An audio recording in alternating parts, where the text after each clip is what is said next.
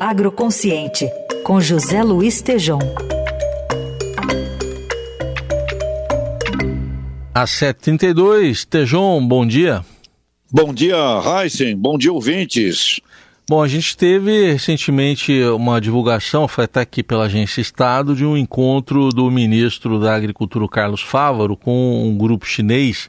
Tem uma projeção de investimentos aqui num projeto brasileiro de recuperação de terras degradadas. O que, que você traz para a gente sobre isso, Tejon?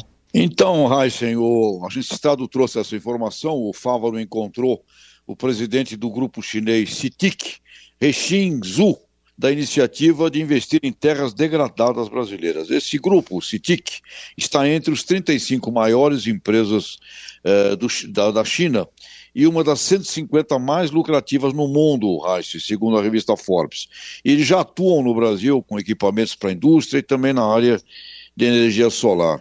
E nós já tivemos aqui no nosso Algo Consciente, Heisen, abordado essas iniciativas, inclusive trazendo aqui o, um fundo brasileiro recém-criado, o Vox Regai 153 Regenerativo, com o Pedro Maeda falando para nós para conectar o interior do país com a Faria Lima, né, comprar terras degradadas e fazer arrendamentos com a cooperativa Cocamar para ações de tecnologia de ILPF, Integração Lavoura, Pecuária e Floresta.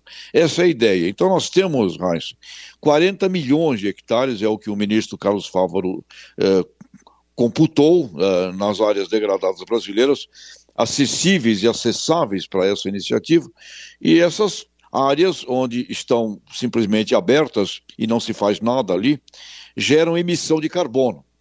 E com os solos regenerados, com essa tecnologia brasileira de agricultura de baixo carbono, integração lavoura, pecuária, floresta, além de crescer a produção, de plantar árvores, representaria também um, um fato muito positivo, Raíssa, na imagem brasileira mundial, nessa era que estamos vivendo de crises climáticas e ambientais. Então, temos um conhecimento extraordinário disso, já temos hoje 17 milhões de hectares no modelo ILPF e a rede ILPF objetiva atingir 35 milhões de hectares até 2030. Portanto, conhecimento existe, aliás, a Embrapa Agrosilve Pastoril de Sinop, Mato Grosso, mais 20 unidades da Embrapa dominam esse conhecimento, está aí uma extraordinária iniciativa para a produção brasileira de, de, de, de, proteína animal, de grãos e de, e árvores, né?